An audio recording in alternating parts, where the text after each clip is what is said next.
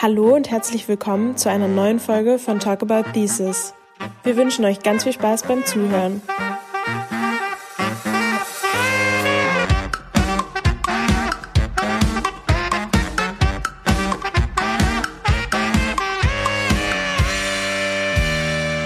Herzlich willkommen hier wieder bei Nachhall mit einer neuen Folge von Talk About Thesis. Und wir haben heute Adrian zu Gast, den wir gut aus dem Nachhaltigkeitsbüro kennen und der gestern erst ganz frisch seine Masterarbeit erfolgreich verteidigen konnte. Deswegen nochmal hier herzlichen Glückwunsch dazu von uns. Und ja, vielen Dank und äh, hallo. Für den Start magst du dich mal kurz vorstellen und äh, den Hörerinnen erzählen, was du so machst, was du studierst oder was du studiert hast, besser gesagt? Genau, also ich bin Adrian, ich bin 27 und äh, habe die letzten Jahre damit verbracht, Musikwissenschaft zu studieren ähm, an der Humboldt-Universität zu Berlin. Ähm, vorher meinen Bachelor habe ich gemacht in Musikwissenschaft und Sound Studies und English Studies an der Uni Bonn. Und genau, ich bin jetzt ganz frisch quasi, ähm, ja, wirklich bestandener ähm, Alumni, müsste ich mich da wirklich schon nennen. Und genau, war eben vor allem in meinem Master dann auch sehr viel im Bereich Nachhaltigkeit aktiv, ähm, habe da in einer Hochschulinitiative mitgearbeitet, im Nachhaltigkeitsbüro. Und genau, bin jetzt nach der Uni ähm, auf verschiedenen Wegen äh, unterwegs. Ich mache eine Ausbildung zum Qigong-Lehrer, ähm, ist eine chinesische Meditationspraxis und ähm, genau unterrichte eben Qigong an Leute und bin auch Wandercoach von Netzwerk N. Das ist ein Verband von ähm, deutschen und österreichischen und Schweizer Hochschulinitiativen, die sich für Nachhaltigkeit einsetzen und coache da eben Gruppen, wie sie effektiver Nachhaltigkeit an ihre Unis bringen können. Was ist denn das Thema deiner Masterarbeit und äh, wie bist du darauf gekommen und was hat dich dazu motiviert, genau dieses Thema zu wählen? Ähm, der Titel meiner Masterarbeit lautet Soundscapes der Stille und da stecken zwei Begriffe drin, äh, die beide sehr komplex sind und die beide eben der Kernbestandteil dieser Arbeit sind. Das ist einmal die Stille. Und hm, ich würde sagen, das war eine etwas längere Geschichte, wie ich darauf gekommen bin. Ähm, also es, es gab ganz am Anfang mal eine Überlegung, inwiefern Stille und auch so in Verbindung mit Achtsamkeit irgendwo nachhaltiges Bewusstsein fördern kann. Und dann war es die Arbeit schon fast so ein bisschen spagatmäßig aufgebaut zwischen Umweltpsychologie und Musikwissenschaft. Da habe ich dann halt mittendrin irgendwann gemerkt, das funktioniert einfach überhaupt nicht. Ähm, ist viel zu groß für eine Masterarbeit und ich kenne mich auch einfach viel zu wenig mit Psychologie aus, um da fundiert was schreiben zu können. Und habe gesagt, okay, ich gehe mal wieder ähm, zurück äh, in mein ja, in meine Homebase, sage ich mal, die Musikwissenschaft und beschäftige mich eben mit der Soundebene von Stille könnte man jetzt erstmal ein bisschen paradox äh, sehen. Also wie, wie klingt denn eigentlich Stille? Das ist ja eigentlich eher so ein Nicht-Sound. Und da kommt halt aber auch schon das Interessante. Also inwiefern können wir eigentlich Stille verstehen? Ist das jetzt ein Klang oder ist das kein Klang oder ist das irgendwie was völlig anderes? Und um die Stille so ein bisschen aus diesem super abstrakten Rahmen rauszubringen, habe ich mich dafür entschieden, die Stille in einer Soundscape zu analysieren. Vielleicht kurz, was ist ein Soundscape? Ähm, das ist ein Modell, was man in der Musikwissenschaft entwickelt hat, um Räume akustisch zu beschreiben. Also das Wort selber ist so eine Mischung aus Sound und Landscape. Ähm, also es hat tatsächlich auch ein bisschen was Geografisches, wenn man so möchte. Wir können uns einen Raum vorstellen. Und normalerweise leben wir halt in einer sehr visuell dominierten Kultur. Das heißt, wir stellen uns diesen Raum eigentlich nur visuell vor. Wir gucken, was können wir da sehen in dem Raum. Aber wir können auch ganz anders fragen und uns vorstellen, was hören wir denn in diesem Raum? Und dann eben die Soundscape beschreiben. Und das hat natürlich auf die Stille irgendwie ganz gut gepasst.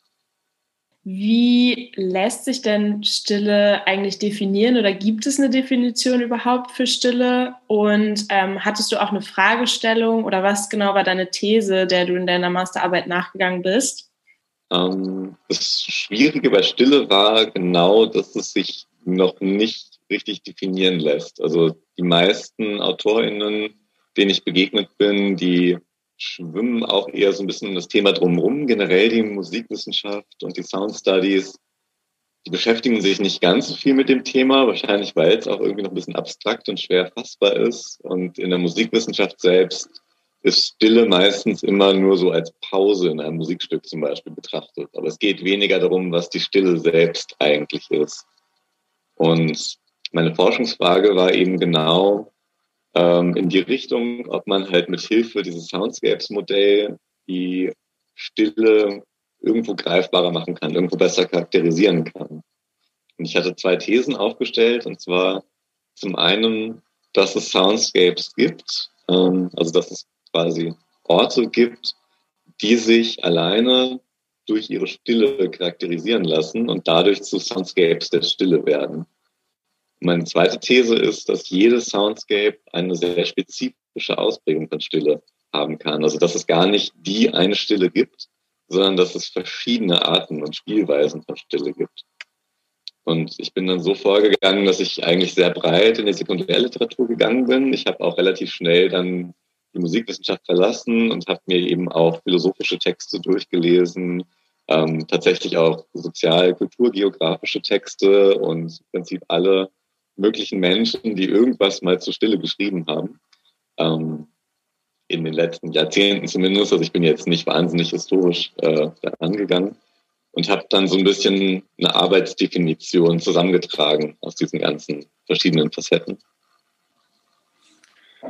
um dieses oder um das Soundscape-Modell dann anzuwenden und deine These auch konkret ähm, zu analysieren oder zu beantworten, hast du ja in Berlin drei Orte ausgewählt.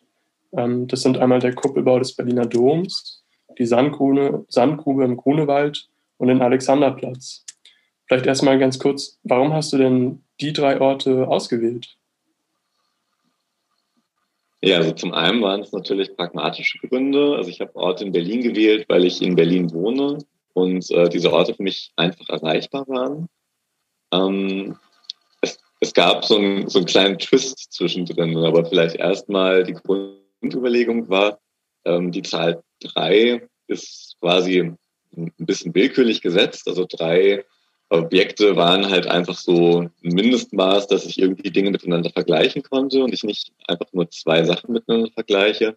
Auf der anderen Seite waren drei aber vom Arbeitsaufwand her auch äh, angemessen. Also je mehr Soundscapes ich analysiert hätte, desto mehr Material hätte ich ja auch bekommen. Und das war so der Kompromiss dazwischen. Und dann wollte ich natürlich, dass diese Orte relativ unterschiedlich waren, weil ich wollte ja herausfinden, ob verschiedene Soundscapes verschiedene Arten von Stille produzieren. Ähm, tatsächlich war auch die Vorüberlegung, dass das alles wahrscheinlich stille Orte sind. Ähm, und da kommt vielleicht ein bisschen der Twist rein. Also beim Grunewald und beim Berliner Dom gehen wahrscheinlich die meisten Leute mit. Naja, das wird wahrscheinlich irgendwie still gewesen sein. Da, aber der Alexanderplatz sticht vielleicht schon mal ein bisschen raus. Und ähm, ein bisschen die Schwierigkeit, die ich in meiner Arbeit hatte, war, dass mir halt so eine Corona-Pandemie dazwischen kam in der Feldforschung. Ähm, ursprünglich wollte ich nämlich auch noch ins Konzerthaus, also einen ganz klassischen Musikwissenschaftlerort. Ähm, da war es dann aber so, dass ich da gar nicht mehr rein konnte, ähm, weil die Feldforschung wirklich genau zur Zeit des ersten Lockdowns passiert ist. Es war so, dass ich einen Tag vor dem Lockdown, bevor das so Hals über Kopf äh, eine Nacht- und Nebelaktion über uns kam, bin ich noch in den Berliner Dom gegangen und habe den mir von innen angeguckt und habe noch ganz naiv einfach mit dem Pförtner gesprochen, ob ich denn beim Gottesdienst mit dem Aufnahmegerät da ein bisschen äh, aufnehmen kann. Und dann eigentlich am nächsten Tag äh, war schon klar, okay, es wird erstmal keine Gottesdienste mehr geben live. So. Und dann, äh, ja genau, wurde mir erstmal so ein bisschen ein Brett vor den Kopf geschlagen und ich musste halt auch überlegen, so, okay, was mache ich denn jetzt eigentlich? Ähm, und ich habe mir bei Berliner Rom damit geholfen, dass ich dann den Livestream des Ostergottesdienstes mir angehört habe das ähm, ging dann auch so mehr oder weniger. Und das Konzerthaus war aber komplett draußen. Und ähm, ich bin da einem Tipp von meinem Zweitbetreuer gefolgt, dem ich sehr dankbar bin, der mich nämlich gefragt hat, so ob es jetzt nicht ganz neue Orte gibt, die still geworden sind. Und dann habe ich mich quasi explorativ mal auf mein Fahrrad gesetzt und bin durch Berlin Mitte gefahren, was im April wirklich wie eine Geisterstadt gewesen ist. Das habe ich noch nie vorher so gesehen. Ähm, also selbst irgendwie Samstagnachts war da gefühlt mehr los als während des Lockdowns.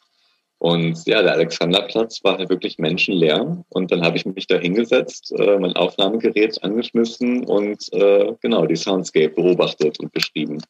Das heißt, der Alexanderplatz kam eigentlich erst spontan und durch die Corona-Pandemie dazu und du wolltest auch gar nicht so einen typisch lauten Stadtmittelpunkt reinbringen in die Masterarbeit? Genau, nee, eigentlich gar nicht. Also ähm, es war wirklich die Annahme, dass es stille Orte sein sollen, ähm, damit ich halt eben untersuchen kann, ob diese Orte unterschiedliche Arten von Stille haben. Und wie hast du die Orte dann analysiert? Also welche Methoden hast du genau benutzt? Genau, die Soundscape-Analyse ist eine Methode, die mit diesem Modell zusammenhängt und die funktioniert im Prinzip so, dass es eine systematische und dichte Beschreibung ist von im Prinzip allem, was man da so hört. Ähm, also man, man geht mittlerweile ein bisschen kritisch an dieses Modell ran und versucht nicht nur das Auditive zu beobachten, sondern ähm, man geht davon aus, dass wir sowieso Räume immer nur intersensorisch wahrnehmen, also mit allen Sinnen gleichzeitig. Das heißt, ich habe auch am Anfang zunächst erstmal beschrieben, was ich da sehe auf diesem Ort und so ein bisschen, was ich allgemein über diesen Ort weiß, ähm, weil das tatsächlich meinen Höreindruck auch beeinflussen würde. Und dann habe ich ähm, in vier Kategorien diesen Ort beschrieben. Also ich habe mir zunächst erstmal akustische Elemente angeguckt, akustische und psychoakustische, das habe ich so ein bisschen zusammengefasst. Also was kann ich hören? Was ist zum Beispiel so ein Grundton? Das waren jetzt so vorbeifahrende Straßenbahnen zum Beispiel. Das war die ganze Zeit irgendwie präsent und das war wie so ein Hintergrundrauschen auf diesem Ort. Ich habe mir auch angeguckt, was für Figuren, nennt man das dann, ähm, auf diesem, in diesem Ort existieren. Also prinzipiell alle Höreindrücke, die zwischendurch man hat. So irgendeine Person ist über den Platz gelaufen, ähm, irgendein Auto ist da lang gefahren, irgendwo hat was gehupt. Ähm, das habe ich alles aufgeschrieben und ich habe versucht, es möglichst genau aufzuschreiben, wie laut ist dieser Klang, in welchem Frequenzbereich bewegt sich das ungefähr, in welcher Richtung höre ich das. Ähm, genau, eben in allen, allen möglichen Parametern. Und dann gab es noch einen Teil, wo ich ähm, semantisch die ähm, die einzelnen Laute gesammelt habe. Also ich habe quasi aufgelistet, was sind alles Laute, die ich dort höre. Und da gibt es dann auch so ein Katalogmodell, wo man den einordnen kann. Also sind das eher menschliche Laute? Sind das eher technische Laute? Sind das eher ähm, Tiere? Sind das eher, ist das eher Windrauschen oder so? Und dann gab es auch noch der Vollständigkeit halber so eine ästhetische Kategorie, ähm, wo ich quasi für mich die Stimmung beschrieben habe, wie das Ganze auf mich wirkt. Ja, also hört sich wirklich sehr interessant und sehr umfangreich vor allem an, finde ich. Also ja, wirklich unterschiedlichste Wissenschaften, die du damit einbezogen hast. Ähm, du hast eben schon die Unterschiede angesprochen. Was waren denn so letztendlich die Unterschiede zwischen den Orten, die du gefunden hast? Also die Unterschiede waren vor allem in den Lauten, die dort aufgetreten sind. Also man unterscheidet dann zwischen den Grundtonen und den Figuren, also so dieses Hintergrundrauschen und dann so einzelnen Lautereignissen. Und die waren halt total unterschiedlich. Ähm, also auf dem Alexanderplatz gab es dann eben diese Straßenbahn zum Beispiel, während im Grunewald natürlich eher Vogelgezwitscher und auch Menschen, sage ich mal, die Freizeitaktivitäten dort durchführen, so dass das Hintergrundrauschen waren und tatsächlich sogar auch die Stadtautobahn, die man da gehört hat, während Figuren auch ganz unterschiedlich waren. Berliner Dom hatte man dann eher im Gottesdienst halt festliche Musik oder in der Besuchszeit waren da halt Leute, die durch diesen Raum gegangen sind und das Klicken von Fotoapparaten und so, die man als Figuren gehört hat. Das war tatsächlich sehr unterschiedlich. Ähm, und trotzdem gab es aber halt auch Gemeinsamkeiten zwischen allen. Ich glaube, das, das war dann irgendwie ganz interessant, dass doch alle diese drei Räume eben, man nennt es Transparenz, also man hat ähm, man hat das Gefühl, dass man jeden Sound gut wahrnehmen konnte. Und das habe ich dann hinterher auch als eine Bedingung von Stille eingeführt. Also Transparenz, wenn man das ähm, definiert, dann ist das der Abstand zwischen den Figuren und dem Grundton. Das kann man sich so ein bisschen vorstellen wie eine dicht befahrene Straße, die hat zum Beispiel eine sehr niedrige Transparenz und man hört eigentlich nur das Rauschen der Autos. Das wäre quasi der Grundton. Und das ist so dominant und das ist so durchgehend, dass man wahrscheinlich vielleicht sein eigenes Gespräch nicht mehr verstehen würde.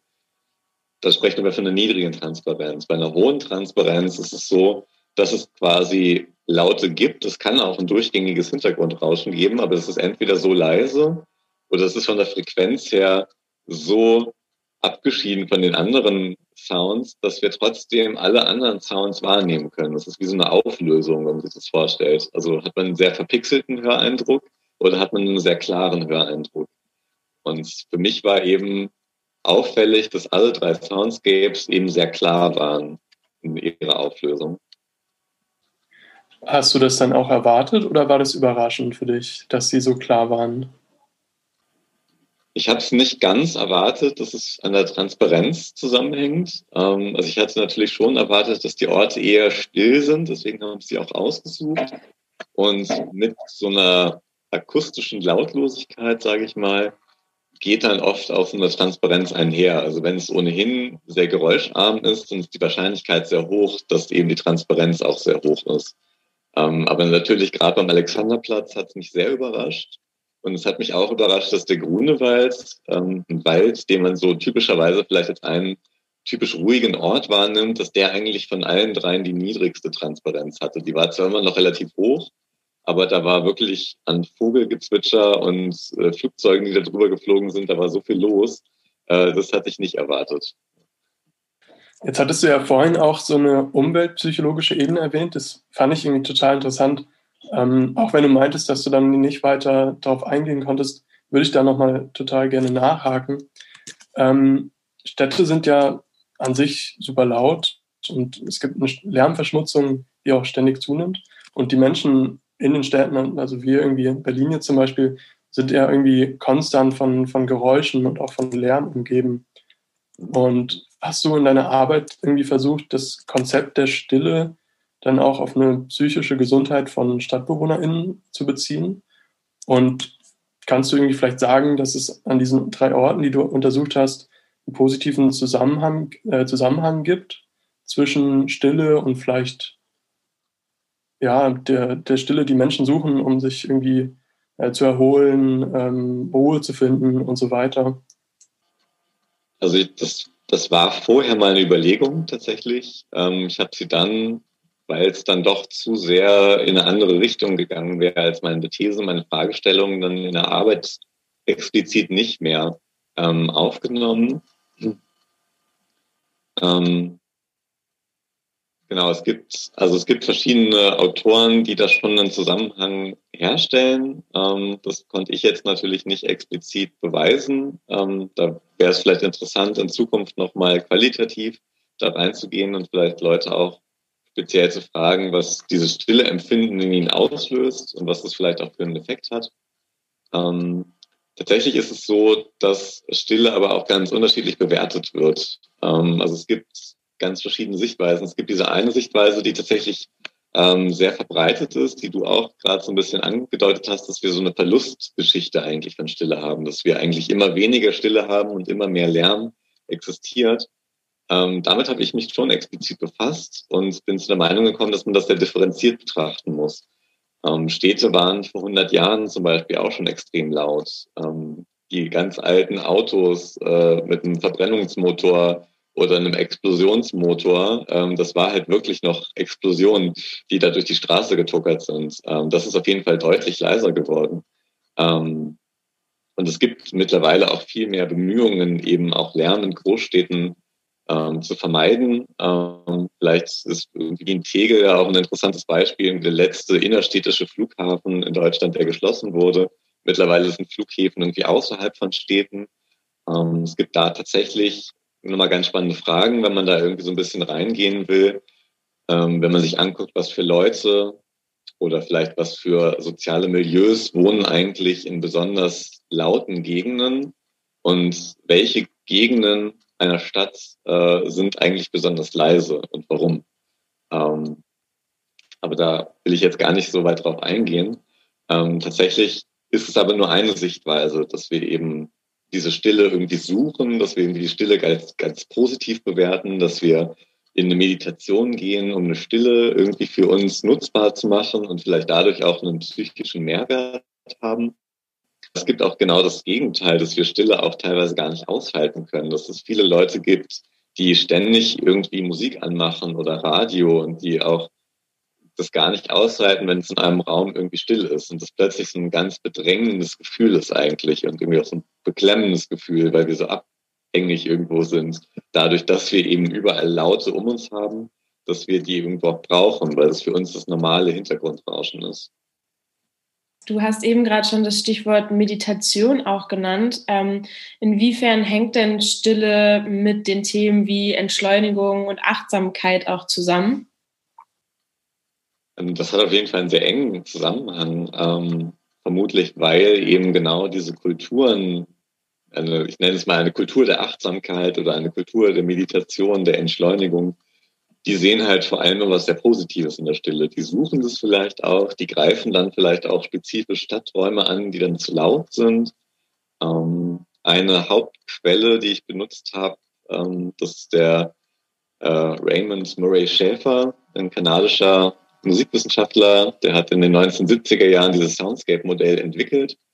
Und der geht eben auch von dieser Verlustgeschichte aus. Der hat auch für den ist Stille zum Beispiel auch was sehr Spirituelles. Also er hat irgendwie auch so eine, eine Welterzählung, wie quasi die ganze Welt eigentlich eingerahmt ist von Stille. Das findet sich auch bei manchen modernen Komponisten wieder, die auch ganz aktiv mit Stille komponieren, weil sie eben genau auch so einen meditativen Aspekt fast schon damit reinbringen wollen, weil sie mal sagen, oder so einen achtsamen Aspekt, weil sie sagen, hey, indem wir mal die Sounds wegnehmen, und einfach nur Stille da ist. Da ist plötzlich eine Bühne für die ganzen Sounds in unserem Alltag, die wir sonst nicht hören. So, man nennt es auch Mikrosounds. Das sind Sounds, die wir nicht hören, wenn es nicht still ist. also die so leise sind, dass wir sie eigentlich nur auf, vor diesem Hintergrund der Stille hören können. Und dann mal achtsam hinzugehen und mal zu gucken, okay, was ist da eigentlich? So, das ist auch eine Strategie, die es bei manchen Komponisten gibt. Und von daher würde ich da schon einen sehr engen Zusammenhang sehen zwischen diesen Feldern. Also echt wirklich sehr, sehr weitgehend das, das, das Thema Stille. Ich finde es auch immer wieder sehr interessant, wie, wie unbewusst da irgendwie auch viel abläuft. Und äh, ja, wenn man mal so wirklich darauf achtet, wie wenig richtige Stille überhaupt noch vorhanden ist. Ähm, ja, wirklich sehr interessant. Ähm, welches Fazit kannst du denn schlussendlich ziehen? Also gibt es denn jetzt eine einheitliche Ausprägung von Stille oder hast du da ja, Abstufungen äh, beobachten können. Ja, was ist da so dein, dein Fazit gewesen? Also mein Fazit hat sich in drei verschiedene Punkte aufgesplittet. Zum einen habe ich eben feststellen können, dass es sehr unterschiedliche Ausprägungen von Stille gibt. Ähm, also die Stille des Grunewalds, die Stille des Alexanderplatzes, die Stille des Berliner Doms, so könnte man sie fast schon nennen. Ähm, die waren eben sehr unterschiedlich in ihrer Ausprägung ähm, ob sie zum Beispiel akustisch sehr leise waren und dadurch eben eher still waren oder ob sie quasi eher diese, diese Bühne für Mikrosounds geboten haben, die plötzlich hörbar waren oder ob es mehr eigentlich eher so eine so was atmosphärisches Stilles war. Im Grunewald war es vor allem so eine atmosphärische Ruhe, die damit reingekommen ist, während rein akustisch gesehen war es gar nicht so still eigentlich. Ähm, meine zweite These habe ich dann tatsächlich auch bestätigt, aber mit so einer kleinen Klammer dahinter. Und zwar habe ich gesagt, alle drei Soundscapes sind tatsächlich Soundscapes der Stille. Das liegt aber daran, dass ich einen, einen sehr weiten Stillebegriff benutzt habe. Also ich habe eben vielleicht auch bei diesen drei Stillen, also es ist ein bisschen komisch, das im Plural zu benutzen, aber Plural von Stille, ähm, schon ein bisschen angedeutet, so man kann ganz unterschiedliche Bewertungskategorien nehmen, ob jetzt etwas still ist oder nicht. Und das liegt daran, dass ich eben am Anfang sehr breit in die Sekundärliteratur gegangen bin und das alles so zusammengefasst habe. Ähm, damit will ich mich halt zum einen abheben von Arbeiten, die Stille einfach nur als akustische Lautlosigkeit bezeichnen, was beim der Nachforschung, die ich angestellt habe, schon rausgekommen ist, dass das eigentlich viel zu eng gedacht ist, dass es irgendwie auch das Ganze verzerrt. Und dann kommt man schnell in so Geschichten, wie dass die Stille uns verloren geht, was aber eigentlich gar nicht stimmt, weil wir halt spezifische Ausprägungen von Stille haben, die sich entwickelt haben über die Zeit. Zum anderen ist es aber so, dass ich natürlich mit diesem weiten Stille-Begriff auch ein bisschen uneindeutig bin. Und dem äh, entgegenzustellen, habe ich dann noch einen dritten Punkt aufgemacht, und was ich vorschlage, wenn wir in Zukunft über Stille forschen, dass wir uns gar nicht so sehr auf einen fest definierten Stillebegriff fixieren, sondern dass wir den eher aufteilen, verschiedene kleine Segmente. Und einzelne Segmente habe ich schon erwähnt, ist die Transparenz einer Soundscape. Und die kann man relativ gut analysieren. Da ist man auch relativ klar, was das eigentlich ist und hat nicht so die Probleme, dass man irgendwie so einen ganz schwammig komplexen Begriff hat. Und damit kann man dann halt eben auch besser, konkreter und nachvollziehbarer forschen. Und ähm, was nimmst du jetzt für dich ganz persönlich aus deiner Arbeit und aus dem Thema mit? Und ähm, was hat denn Stille für dich in deinem Alltag für eine Bedeutung? Und hat sich das auch während deines Schreibprozesses vielleicht nochmal irgendwie verändert? Also ich nehme auf jeden Fall ähm, deutlich geschärfte Ohren aus dieser Arbeit mit. Ähm, also als Musikwissenschaftler habe ich wahrscheinlich vorher auch schon äh, anders gehört ähm, als oder vielleicht äh, bewusster gehört irgendwie als, als andere Studis, weil es eigentlich mein täglich Brot war. Aber gerade diese Soundscape-Analyse und dieses, ähm, ich setze mich mal in einen Raum und schreibe eine Stunde lang wirklich jeden kleinsten Ton auf, der da ist, das war schon auch ein krasses Ohrentraining irgendwie, so möchte ich das vielleicht benennen. Ähm, also wirklich auch ja, eine, eine Achtsamkeitsübung eigentlich, wirklich auch durch die Straßen zu gehen und einfach mal nicht zu denken, einfach mal nur zu gucken, was höre ich eigentlich gerade und wie genau kann, könnte ich diesen Sound eigentlich beschreiben, weil indem ich versuche, einen Sound möglichst dicht zu beschreiben, also ihn so zu beschreiben, dass eine andere Person nachvollziehen kann, wie das klingt, obwohl sie nicht am selben Ort ist. In dem Moment finde ich dann plötzlich auch totale Besonderheiten in, in Tönen, die ich sonst vielleicht nur als störend empfunden habe. Also das Quietschen von so einer S-Bahn oder so, wenn die halt auf ihren Schienen irgendwo lang fährt oder eine Straßenbahn, ist halt oft einfach nur störend, weil das so eine quietschige Frequenz hat und ziemlich laut ist. Aber wenn man ganz genau hinhört, dann merkt man eigentlich, dass sich zwischendurch die Frequenz so anhebt und dann wieder senkt. So, und das ist eigentlich fast schon wie so ein Ton irgendwie sein kann. Das ist total interessant, wenn man da mal reingeht. Und ich glaube, die Stille war für mich vorher ähm, auf jeden Fall auch schon präsent ähm, und ist sie jetzt auch. Also gerade wenn ich zum Beispiel Qigong unterrichte, das ist halt eben auch eine Art von Meditation, da ist Stille natürlich immer dabei. Ähm, genau. Und ähm, im Prinzip würde ich jetzt nicht sagen, dass ich der absolute Stille-Guru bin. Ähm, also ich glaube, da habe ich auch ein deutlich differenzierteres Bild auf Stille, was Stille eigentlich genau ist und dass sie eben nicht nur akustisch gesehen lautlos sein muss, sondern dass es auch mehr so eine Atmosphäre sein kann. So. Und da, glaube ich, plädiere ich doch sehr dafür, eben diese Pluralität irgendwie von Stille und stille Erfahrungen doch stark zu machen und nicht quasi sehr konservativ nur auf diese Lautlosigkeit zu pochen und jetzt nach 22 Uhr dürfen wir aber keinen Lärm mehr machen. das greift meiner Meinung nach zu kurz. Ähm, wie lange hast du denn insgesamt jetzt an deiner Masterarbeit geschrieben? Ähm, das kommt auch ein bisschen darauf an, wie man die Frage stellt. Ähm, also ich habe tatsächlich angefangen, mich mit der Masterarbeit zu beschäftigen. Das war wohl im Oktober, November 2018. Also das ist schon ganz schön lange her. Ähm, das hat aber erstmal ewig lange gedauert, bis ich überhaupt mich auf ein Thema einigen konnte. Also ich hatte den sehr starken, die sehr starke Spannung, dass ich mit meinem Studium halt so weit fertig war. Also ich hatte alle Seminare belegt und alle Prüfungen geschrieben. Ich musste noch diese Masterarbeit machen. Ich habe aber leider zu dem Zeitpunkt mich enorm stark fürs, naja, was heißt leider? Also ich habe mich enorm stark fürs Thema Nachhaltigkeit interessiert und leider ist das in der Musikwissenschaft aber sehr unterrepräsentiert. Und ich habe lange versucht, eben diese beiden Felder miteinander zu verknüpfen. Und es gibt tatsächlich auch einen Bereich in der Musikwissenschaft, der nennt sich Eco-Musicology die eben diese Umweltfragen aus einer klanglichen Perspektive versuchen zu beantworten. Das ist aber leider ein Feld, das auch, ähm, was in Kulturwissenschaften oft der Fall ist, leider super schwammig ist und sehr schwierige und kaum äh, anwendbare Forschungsfragen irgendwie liefert. Und es fiel mir unglaublich schwer, mich da so einzuordnen.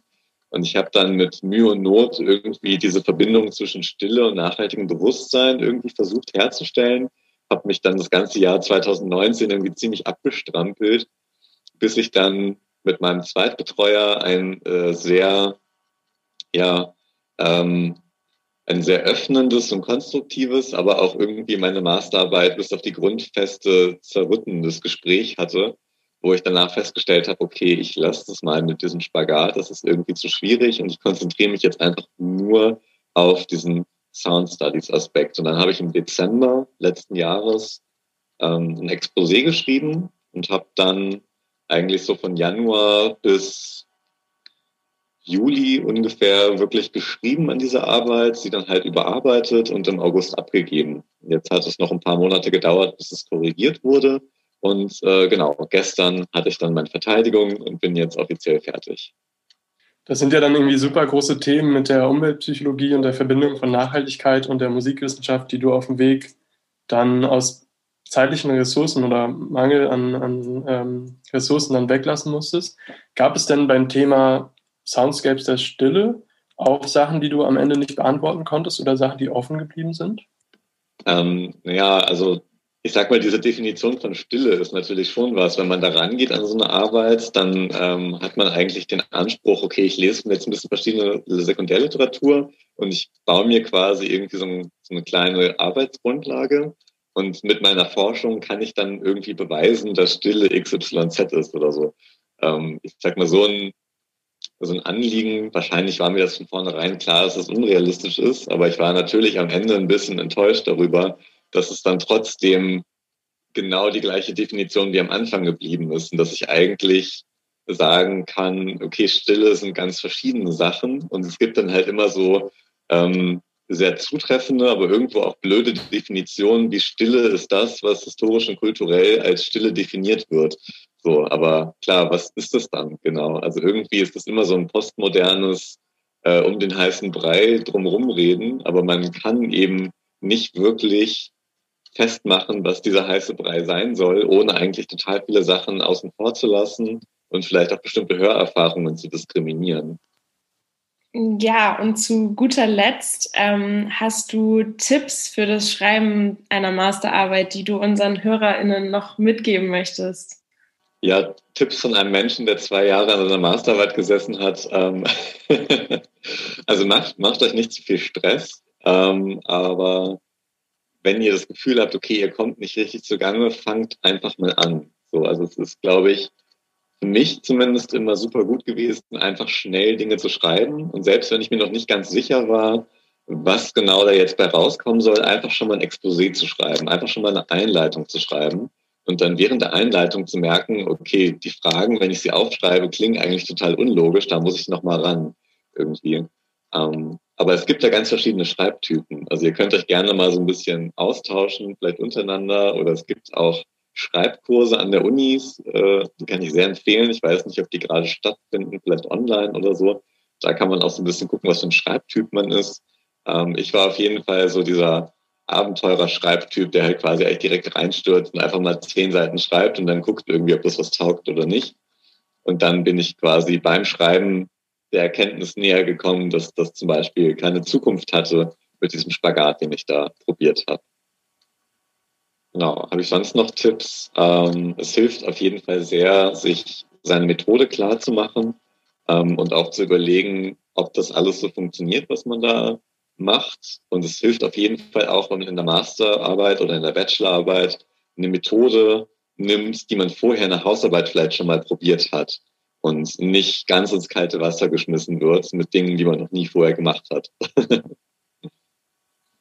ja, Adrian, das war auch schon die letzte Frage. Vielen, vielen Dank für das äh, sehr interessante Interview. Hat mir sehr gut äh, gefallen, echt Spaß gemacht. Ich glaube, den anderen geht es auch so. Ähm, und ja, also hast du noch irgendwas zu sagen? Ähm, möchtest du noch auf irgendwas hinweisen oder sowas? Ähm, dir gehört auf jeden Fall das letzte Wort. Äh, von uns war es das auf jeden Fall soweit. Und ja, nochmal vielen Dank dir auf jeden Fall.